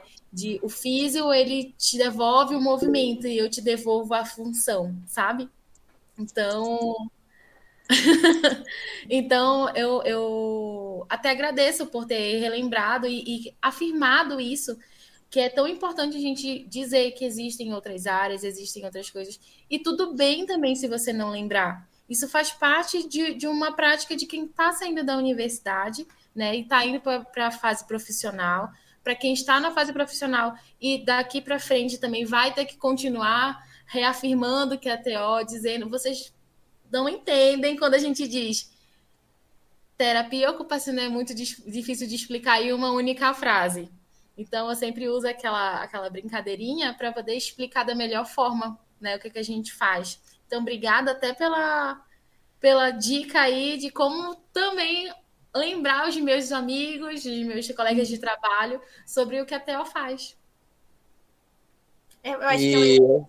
Ai, desculpa. Nossa. interromper. Não, Continua, só pra... Por favor. Finalizar. Eu acho que é um exercício diário, né? Eu acho uhum. que eu uhum. ainda, por eu ainda estar tá na graduação e estar tá passando por muitas áreas diferentes, é, no nosso estágio, a gente, eu estou na oitava área já, que eu estou passando da TO. Então, eu consegui observar muito isso durante esses dois anos. E, enfim, tenho tentado né, lutar bastante, levantar isso, porque é, acaba que às vezes muitas pessoas que têm afinidades por outras áreas acabam indo para a única área que é viável. E aí a gente tem que abrir esses espaços, né? Abrir essas uhum. portas e falar sobre, lutar sobre para se apropriar e mostrar para que, que a gente está aqui às vezes bate um desânimo, isso é. é... Porque às vezes, parar pra pensar, né? É um pouco chato estar tá falando o tempo todo do que, que a gente faz e tal. O psicólogo não precisa estar tá reafirmando, o físico não precisa estar tá reafirmando, e a gente precisa estar tá reafirmando. Mas eu acho que a paixão pelo que a gente faz é grande e ajuda a gente a pelo menos tentar, né? Seguir, enfim. Às eu vezes. Oi? Desculpa. Às não. vezes a gente não consegue, tá tudo bem também. É, tudo bem. Eu me lembro que quando eu entrei na TO, eu olhei assim, disse, quero infância mas eu passei pela saúde mental, que eu fiquei apaixonada tanto que eu fiz pós-graduação em saúde mental. Depois eu fui para geronto e fiz o quê? Saúde mental em gerontologia. e acabei de novo na infância. Você passa por, áreas né, que, que elas mexem contigo. Eu digo essas porque essas foram as mais marcantes para mim. Né? Eu também tive a oportunidade de estagiar no Hospital das Clínicas, que foi um ganho imensurável que eu tive Inclusive, um abraço para as minhas ex-coordenadoras lá do, do, do, Hospital das Clínicas. E eu fico muito feliz em, em, em, em poder ver essa crescente que está tendo, né? Até da gente lembrar. Tu, tu tiveste também essa, essa, essa dificuldade de escolher uma área ou ficar enlouquecida, porque tudo, tudo te chama atenção. E tudo vai mexer uhum. contigo de uma forma muito diferente. Mas para ti foi difícil? Porque para mim foi muito difícil. É, então, quando eu entrei para terapia ocupacional, eu era muito focada na parte da geronto. Porque eu sempre tive uma afinidade muito grande a dizer que eu ia fazer direito para defender os meus idosos, eu queria ser defensora pública e tal, porque eu sempre tive uma ligação muito grande com os meus avós. E eu lembro de uma reportagem no Fantástico que me marcou muito de uma né, de uma filha batendo nos pais que eram idosos, e que eu fiquei revoltada, eu fiquei, eu quero cuidar de idosos e tal. E eu sempre tive isso. Quando eu conheci a Theo, eu coloquei, né, eu gostei por isso pela parte dos idosos. Quando eu cheguei na graduação, eu cheguei muito aberta a todas as possibilidades, assim. Então eu falei, não, vou estagiar em todas as áreas, vou dar o meu melhor. E aí eu passei por um ano de estágio extracurricular na parte da infância, vivenciei o estágio curricular na área da infância, e eu gostava bastante. Eu gosto muito de criança, tenho uma priminha, tenho um sobrinho, eu sou apaixonada por eles.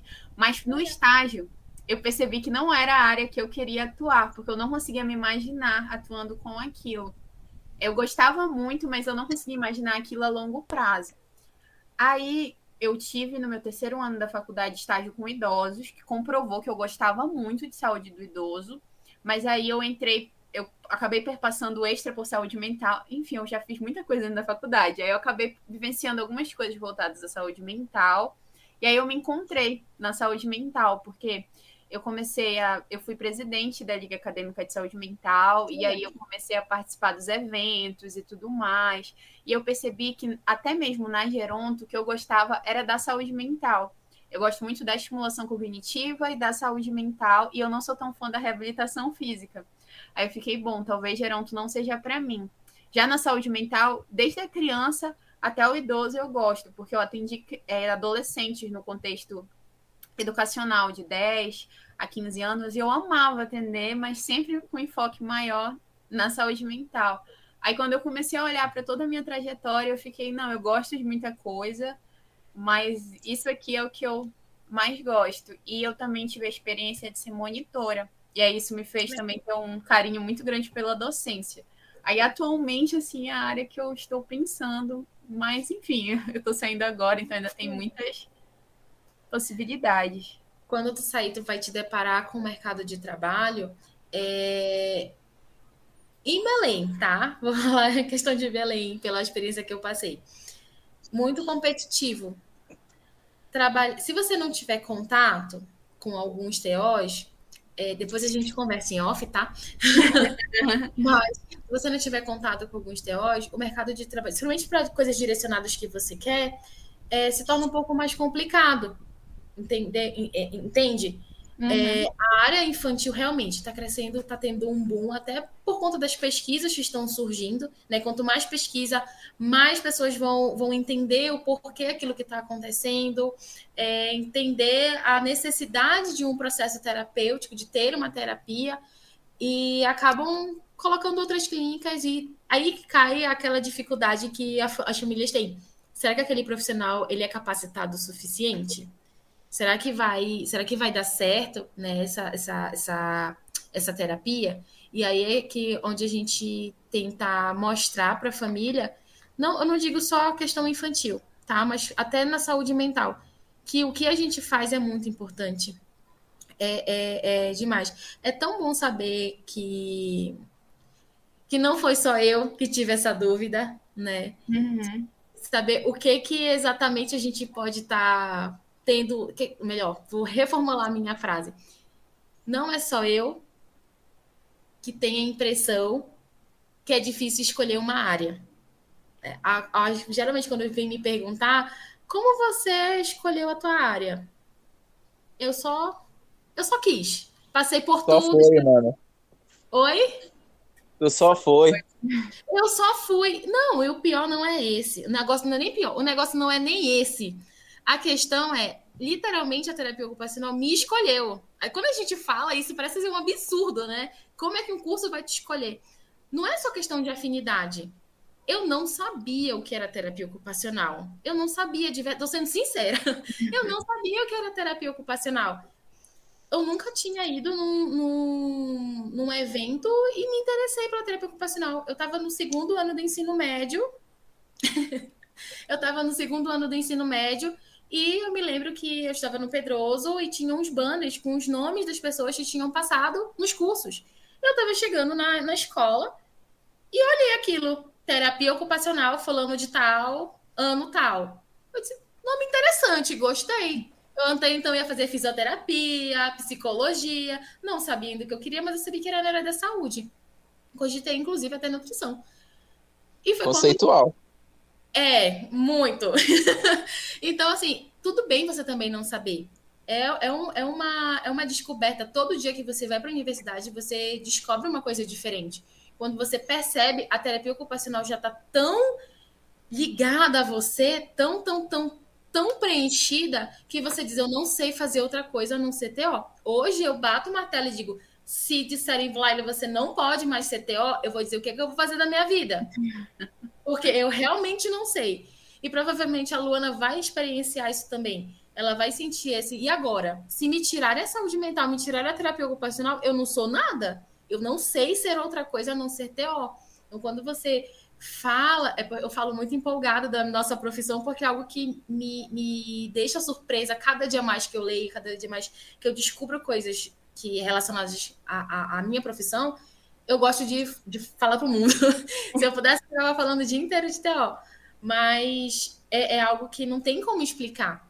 A ligação que a gente tem com a profissão é ou você entende essa profissão, pega para si, torna aquilo intrínseco seu e luta, porque é uma luta diária, né, Luana? É uma luta diária que nós temos. Ou só vai ser mais um curso que você vai fazer e aquilo ali não vai fazer sentido e você vai procurar cada vez mais outras coisas para tentar fazer sentido para ti. Então, assim, eu queria deixar só um, um recado para quem está fazendo TO ou para quem vai começar a fazer. Cara, pensa na TO como se fosse a menina dos teus olhos, porque é um curso que abrange tanto o teu ser quanto o ser do outro. É, que te faz querer entender esse processo ocupacional, tenta entender o significado que a ocupação e o teu fazer, de um, de um, simples lavar cabelo, de um simples passar batom, a forma como você passa batom, a forma como você acorda, levanta de uma cama, é muito importante, muito. A forma como você lida com o outro, entende por que o outro está triste naquele dia, porque o outro ele está necessitando de um abraço ou até mesmo de uma escuta, não uma escuta terapêutica, porque isso já é para quem está nesse processo de formação, né? Já é formado, já tem, já é terapeuta como um todo, mas de escuta que você pode acolher, não pode dar sua opinião, não profissionalmente, claro, né? Mas dar sua opinião e acolher, abraçar é muito importante. Eu, como eu falo, a Theo, ela literalmente me escolheu. Eu tenho um, um vínculo com a Theo totalmente diferente de algumas pessoas. Mas se eu pudesse novamente ter a sensação, o sentimento que eu tenho, é, que eu tive naquele dia, quando eu escutei, que eu tinha passado em terapia ocupacional, e depois eu descobri o que de fato era terapia ocupacional, eu teria novamente, porque é uma sensação tão, tão gostosa quando você liga a chavinha e entende de fato o que, que a gente faz, é, você se torna uma outra pessoa. De verdade, né, Luana? É, eu acho que o Rodrigo escolheu muito bem quem veio falar, que são duas pessoas muito apaixonadas pela terapia ocupacional. É, eu algumas pessoas que eu conheço costumam falar que a TO ela tem um bichinho quando tu entra no curso que ele te morde. E aí ele te traz para dentro e cada vez mais tu vai ficando envolvida naquilo. Porque também quando eu entrei, eu conhecia muito pouco. Eu conhecia assim quase nada, mas eu entrei e eu fiquei encantada. E eu acho que é um processo. Eu definitivamente sou uma pessoa completamente diferente da pessoa que eu entrei. E o curso ele vai moldando e vai transformando a gente. E eu acho que essa paixão muito grande vai justamente por a gente trabalhar com algo tão fundamental e tão significativo que são as atividades do dia a dia, assim. Porque a gente não para para pensar o quanto isso é potente, o quanto isso é forte na vida das pessoas. E quando tu começa a trabalhar na área, né? Eu ainda não trabalho, mas eu sou acadêmica e a gente tem muita vivência. A UEP é uma faculdade muito prática. Então a gente tem prática desde o nosso segundo ano da faculdade até o quarto, prática, prática, prática, prática, prática. Eu tô há dois anos só tendo prática, direto, sem aula mais. A gente, é, a gente vivencia tipo o internato de medicina, Sim. a gente tem de, de TO. E aí, por meio dessas práticas, tu vai percebendo quanto tu consegue fazer a diferença na vida de outra pessoa. E isso é muito mágico, assim, tu fica te sentindo muito. É, é uma sensação muito. Eu acho que é inexplicável, é só tu vivendo assim. Porque tu percebe o quanto a ocupação é fundamental e quanto tu devolver aquilo para aquela pessoa é algo muito importante. Luana, então, se tu receber um primeiro obrigado, teu primeiro obrigado tu vai chorar. Quando a minha, minha primeira criança, minha primeira criança, de todo da primeira vez que eu atendi na vida, olhou para mim e pegou uma colher e colocou na boca, depois de dois meses de treino, eu chorei em setting. Você vai chorar em setting. E não, não tem jeito. Não adianta dizer, não, eu não vou chorar, eu sou forte. Não. Você, você é derrubada por aquela, aquela sensação de, pô, eu consegui. A, o meu objetivo, o meu PTS, a minha gás, enfim, minha gás smart, seja o, o que você trabalhe, a metodologia que você trabalha, o método, enfim, você vai observar e dizer, caramba, eu consegui ela está fazendo, a família vindo com um olhar é, brilhando, olhando para ti diz assim: Luana, muito obrigada, muito obrigada. Eu queria que ela fizesse isso e hoje ela está conseguindo. Ela está fazendo muito mais do que, do que apenas segurar uma colher. Ela está tá promovendo a independência dela, né? a autonomia. Quando ela descobre que ela pode comer sozinha, é muito engraçado. Principalmente é, é, é criança e pessoas que, que sofreram algum tipo de acidente tiveram uma, uma paralisia. Né? Quando elas percebem que é, pô, elas conseguiram fazer novamente aquilo que elas não conseguiam, você chora junto com o paciente, você se emociona, você tem uma sensação que não, não tem como explicar. É só você realmente passando por aquilo, vivenciando, experienciando, que eu fico até desnochada, porque eu me lembro de todos os episódios de Obrigada, de, de luta mesmo que a gente tem. E vamos lá, é mais um dia, é mais um momento, você vai conseguir. Levanta e, enfim, eu fico muito feliz. Eu não, eu não, eu quero que todos que façam TO não façam por fazer, mas sim façam e tenham esse bichinho, né, que você tá falando, esse bichinho e se sintam motivados cada vez mais, porque é uma profissão muito linda, é muito linda, é muito bonito o que a gente faz, né? É, eu já tive algumas experiências assim nesse sentido, eu já chorei também. Mas assim, eu fiquei com o olho cheio de lágrimas, não podia. É, eu chorei toda encapuzada no hospital. Eu tive uma experiência muito forte no metropolitano, né? Porque as pessoas que passam por lá passaram por um trauma. E isso é muito forte em vários aspectos, porque do nada a pessoa tem a vida dela revirada, né? Às vezes é diferente de um outro tipo de patologia que ela a pessoa ou nasce com aquilo ou vem experienciando aos poucos, né? É do nada, passa, sofreu um acidente e acabou, parou de andar, parou de comer tudo e agora. E aí eu vi os familiares emocionados vendo o paciente andar de novo. Era muito engraçado, assim, muito engraçado no bom sentido, assim, era muito lindo de ver a gente é, com o paciente. É emocionante, né? É, e, tal, e aí ficavam os familiares assim, com o celular filmando, em ligação com a família, olha, ele tá andando, ele tá comendo. Sim. E aí a gente tava lá e tudo aquilo era muito intenso. É, uma experiência especificamente que eu tive, que eu tive a oportunidade de ir para o jardim do hospital, e a, uma das ocupações significativas, né, era a questão do, do da jardinagem. É, a pessoa uhum. gostava muito de cuidar das suas plantas, conversava todos os dias com as suas plantas, e aí eu consegui. A gente estava fazendo atendimento com a físio, aí eu conversei com o professor, conversei com toda a equipe para conseguir levar para o jardim do hospital. E aquilo para mim foi muito mágico.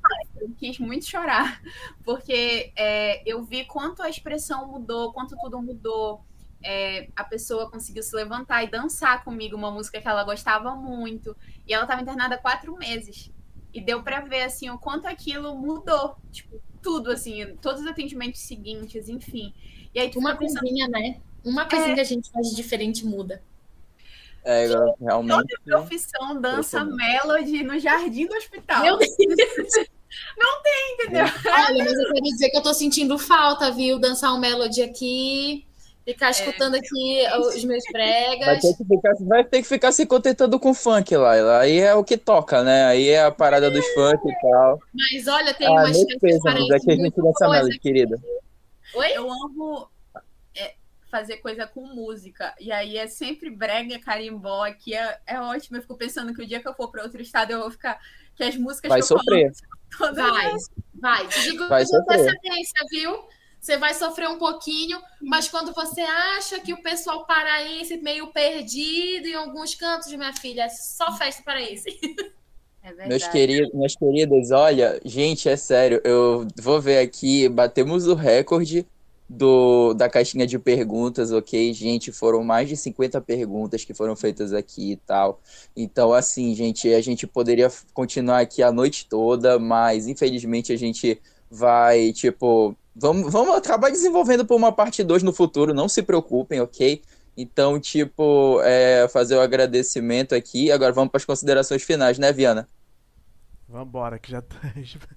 Vocês, podem falar, vocês podiam falar. O editor, o editor vai bater na gente, velho. Mas tá bom. Então vamos para as considerações finais. Olha, primeiramente, vamos começar aqui devagarzinho. É, vamos. Esse momento é a parte onde vocês deixam suas palavras finais. Até mesmo porque a minha pergunta de saideira já foi respondida por vocês, né? Obrigado. Olha, eu ia perguntar sobre os benefícios, né? Do que vocês encontraram de acordo com a terapia ocupacional. Vocês acabaram respondendo com os, é, as aventuras e coisas boas que vocês foram falando no curso de vocês e aventuras no estágio ou ambiente de trabalho. Desde já, muito obrigado por essa pergunta, por essa resposta, né? Então vamos para as considerações finais. Vamos começar aqui pela Luana. Então, nesse momento, você deixa suas palavras finais, agradecimentos, alguma frase final para é, para os terapeutas ocupacionais ou para quem quiser fazer o curso, você pode falar um pouco sobre a sua liga, suas redes sociais e afins. Agora o espaço é todo seu. É, primeiramente, eu gostaria de agradecer o convite. É, eu gosto muito de falar sobre TO e para mim é uma honra estar aqui, né? Poder falar. Foi um prazer conhecer a Laila e, como eu falei, eu acho que foram pessoas escolhidas a dedo, né? Porque a gente realmente troca muito nesse quesito de paixão pela profissão e é muito legal conversar com alguém que troca. E eu agradeço vocês por trazerem esse espaço.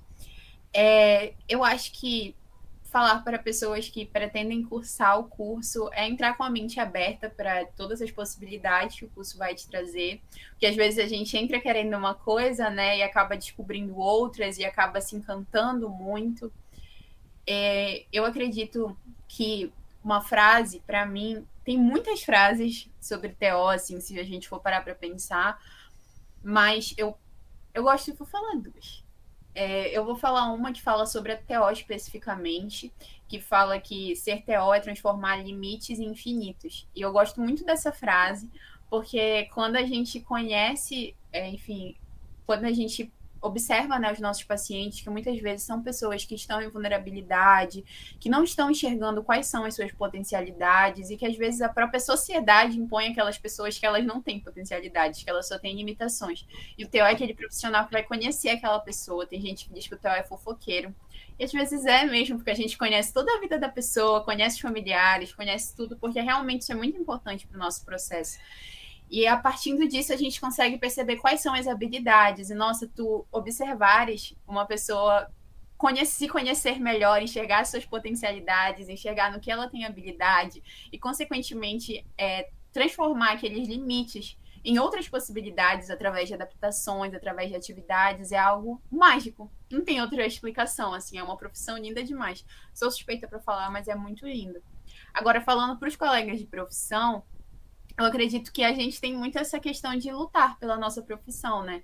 Eu tô quase, faltam três meses para me formar, mas é, eu sei que ainda é uma jornada muito longa, mas eu acredito que nós, enquanto acadêmicos, né, que ainda pertenço à comunidade acadêmica, vou sentir muita falta do movimento estudantil, tô sofrendo que eu vou sair no próximo ano, mas é, pensar em como nós podemos ser agentes de mudança onde nós estamos. Então, se nós somos acadêmicos, se engajar em movimento estudantil, se engajar nas ligas acadêmicas, tentar fazer a diferença com quem nós somos. As pessoas vão conhecer a TO através da gente, então que nós possamos ser bons representantes, porque tem muita gente que, enfim, só é usa o nome da TO, mas faz por fazer e isso não é de fato, né, o que deveria ser feito para final... eu falo muito, mas agora eu vou finalizar.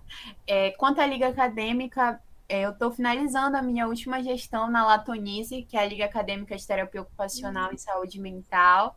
É o meu maior orgulho dentro da faculdade. Eu tenho muito orgulho dos caminhos que a gente trilhou, de como a gente conseguiu alcançar muita coisa.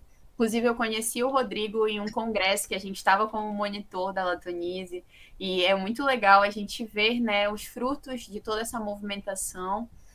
E convido vocês a conhecerem o latonize.epa, que é a nossa página que a gente posta as nossas ações. A gente está sempre fazendo ações voltadas à saúde mental. E para finalizar com uma frase da Nise, que é a minha diva pop, que meus amigos encarnam que eu falo dela o tempo todo, mas é porque ela realmente é uma inspiração para a saúde mental. É, ela fala que o que cura é a alegria, o que cura é o contato afetivo de uma pessoa com a outra, é a falta de preconceito. E eu acho que isso é muito forte dentro do nosso cuidado, dentro da saúde mental, então que a gente possa, assim, levantar a bandeira do movimento da luta antimanicomial, que a gente possa atuar ao lado dessas pessoas, dar, prestar um cuidado e um suporte humanizado, né? Acima de tudo, pensar que aquele ser é um outro ser humano e tratar sempre com alegria, com afeto, sem preconceito, entendendo quais são as potencialidades e, enfim, sendo quem nós somos, né, dentro de todo esse processo e acolhendo quem o outro é. Acho que é isso. Obrigada. Bom, Laila, suas considerações finais. Ok, o espaço olha... é seu, pode falar à vontade, palavras finais. Obrigada, Diluca. É, primeiro, eu queria agradecer né, por essa oportunidade também de estar comentando um pouco mais sobre a TO. Só que vocês escolheram duas pessoas que são apaixonadas por TO e que falam muito TO, tem fama de falar muito, hein? Então é isso aí. Podcast foi só nosso, como diz o Diluca é, agradecer, porque mais uma vez é, eu me superei um desafio que é com, falar sobre a TO. Fazia tempo que eu não falava sobre algo que mexe muito comigo, que é essa profissão. Né? Quando eu ia para as feiras vocacionais, era meia hora só com um stand cheio, não deixava ninguém sair de lá, enquanto ninguém soubesse o que era TO. Então todo mundo tinha que sair, sair, sair de lá sabendo o que era. E hoje, tendo uma oportunidade de explicar o que é, como é, como, como eu vejo a TO pela minha óptica e possivelmente, né, algum outro momento, vendo pela óptica de outra pessoa e quem está agora saindo da universidade, é, a gente consegue comparar e ver quais são as diferenças, o quanto mudou algumas coisas na TO. E principalmente as lutas, né, que no meu tempo era uma luta, agora no tempo da Luana é outro tipo de luta que a gente vem traçando. E, enfim, É, queria mandar um beijo para as pessoas que trabalham comigo no meu, no meu, no, no, nos meus trabalhos aqui em São Paulo, família, amigos. Um abraço de Lucas. Estou com muita saudade. Estou aí em Belém de dezembro. A gente conversa depois. É, obrigada, Rafael. Tá? Uh, enfim, queria muito deixar saudade também. Queria deixar aqui meu obrigado de fato para vocês. E quem sabe novas oportunidades não vêm por aí. O editor tá aqui pensando como é que eu vou conseguir botar esse episódio no ar. Vira o Anderson Silva em luta. Ai, meu Deus. Enfim, vocês que ouviram essa conversa bastante extensa, muito obrigado. As portas estão abertas, Laila e Luana. Obrigada. Obrigada. E... Rapaz, é que vou fechar hoje, nossa, que emoção.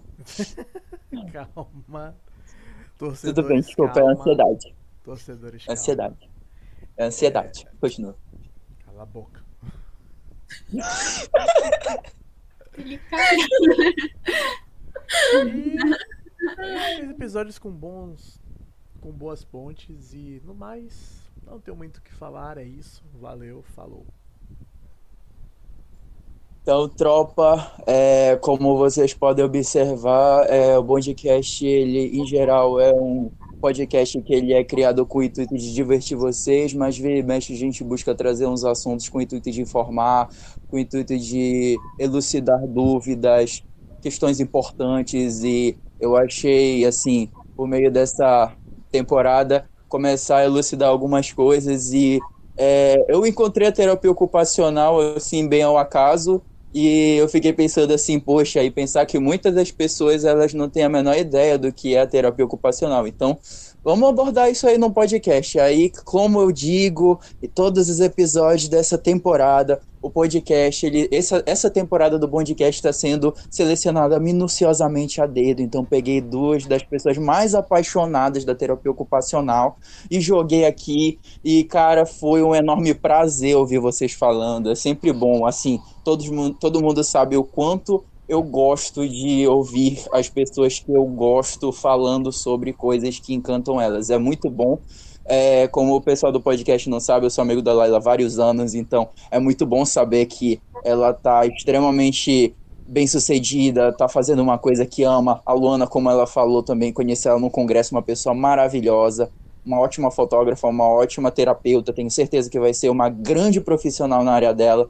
Então, meninas, eu agradeço vocês de coração. Saiba que o Bondcast, ele é a casa da mãe Joana, sempre cabe mais um, a gente agradece, assim, pela presença de vocês estarem aqui.